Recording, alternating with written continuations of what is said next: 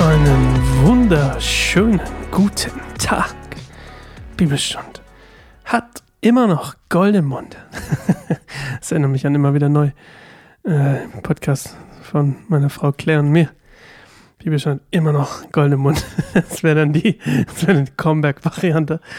Wenn ich so irgendwie, stell, stell dir mal vor, so nach fünf, sechs Staffeln noch jetzt, dann machen wir Schluss. Und dann so in fünf, sechs Jahren geht's dann wieder los. Und dann heißt das Ding, Bibelstunde hat immer noch Gold im Mund. Okay, das war Quatsch. Naja.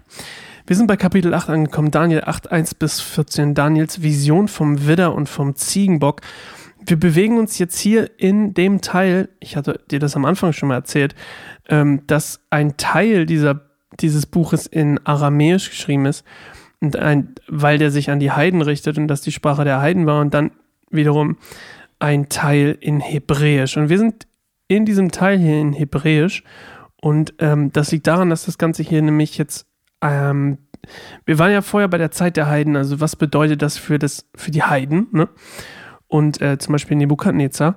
Und jetzt sind wir in einem Bildnis für die Israeliten. Also was passiert ähm, mit den sozusagen den Heiligen, den Gläubigen, also den ähm, Gottes Volk.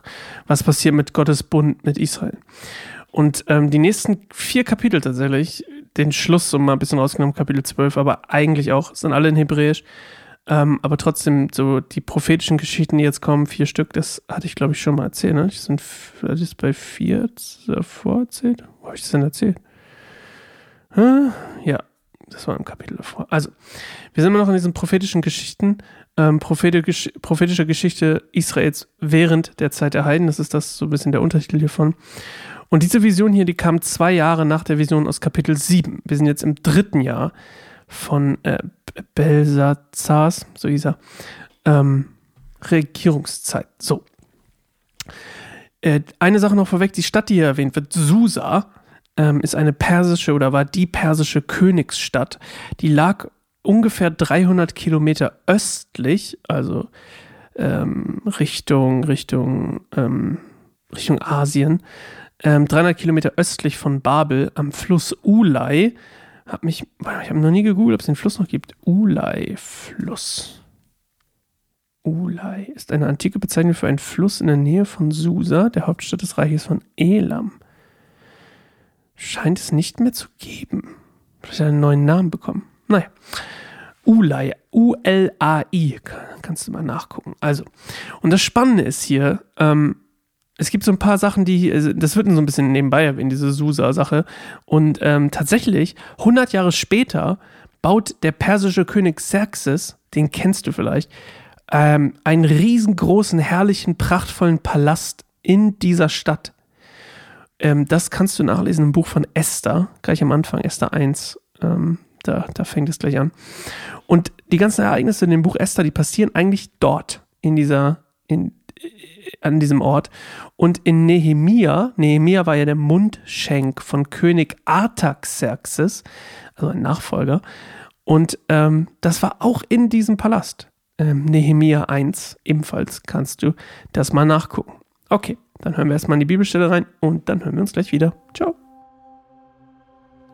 Im dritten Jahr der Herrschaft König Belsassars hatte ich, Daniel, eine weitere Vision nach der, die mir davor erschienen war. In meinem Traum befand ich mich am Fluss Ulai, in der Festung Susa, in der Provinz Elam. Als ich aufblickte, sah ich einen Widder mit zwei Hörnern am Ufer des Flusses stehen. Beide Hörner waren sehr lang, allerdings war eines länger als das andere und das längere wuchs später als das andere. Der Widder teilte nach Westen, Norden und Süden Stöße aus. Kein Tier konnte ihm standhalten und niemand konnte sich aus seiner Gewalt retten. Er tat, was er wollte und bekam immer mehr Macht. Während ich noch aufmerksam beobachtete, erschien plötzlich ein Ziegenbock von Westen her. Er jagte so schnell heran, dass es aussah, als ob seine Hufe den Boden gar nicht berührten. Der Ziegenbock hatte ein auffälliges Horn zwischen den Augen und lief wütend und kraftvoll auf den Widder mit den zwei Hörnern zu, den ich am Fluss gesehen hatte.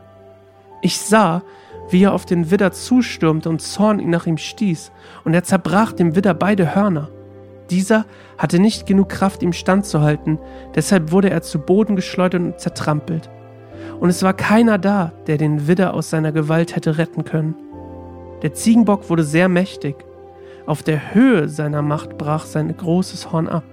An der Stelle dieses großen Horns wuchsen ihm vier gewaltige Hörner, die in alle vier Himmelsrichtungen zeigten. Aus einem dieser Hörner wuchs ein weiteres Horn heraus, das zuerst sehr klein war, aber dann außerordentlich groß wurde. Es reichte weit nach Süden und Osten und hin zum herrlichen Land Israel. Es wuchs sogar bis zu dem Heer der Gestirne am Himmel. Dort schleuderte es einige von ihnen und auch einige der Sterne zur Erde herunter und zertrampelte sie. Es forderte sogar den Fürsten des Himmels heraus, indem es verhinderte, dass ihm das tägliche Opfer gebracht wurde.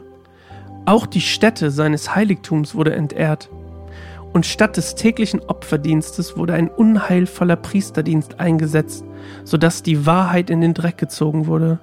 Aber das Horn hatte Erfolg bei allem, was es tat. Dann hörte ich einen Heiligen reden. Und einen weiteren hörte man, der fragte ihn, wie lange werden die Ereignisse dieser Vision dauern?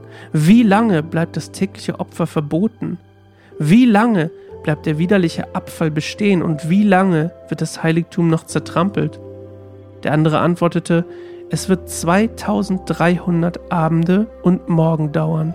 Dann aber wird das Heiligtum wieder zu Ehren kommen.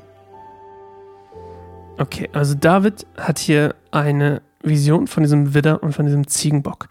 Der Widder, und das ist natürlich wieder deckungsgleich mit den Sachen, die wir schon vorher gehört haben, der Widder ist hier sozusagen der Bär. Wiederum Medo-Persien, also die Me, Me, ähm, Merder, so hießen die, und die Perser. Und ähm, die Ungleichheit der Hörner, ne, das erinnert an diesen Bären, der so auf einer Seite erhoben war, Kapitel 7, Vers 5. Und der Ziegenbock gleich in dem Fall dem Leoparden, also Griechenland.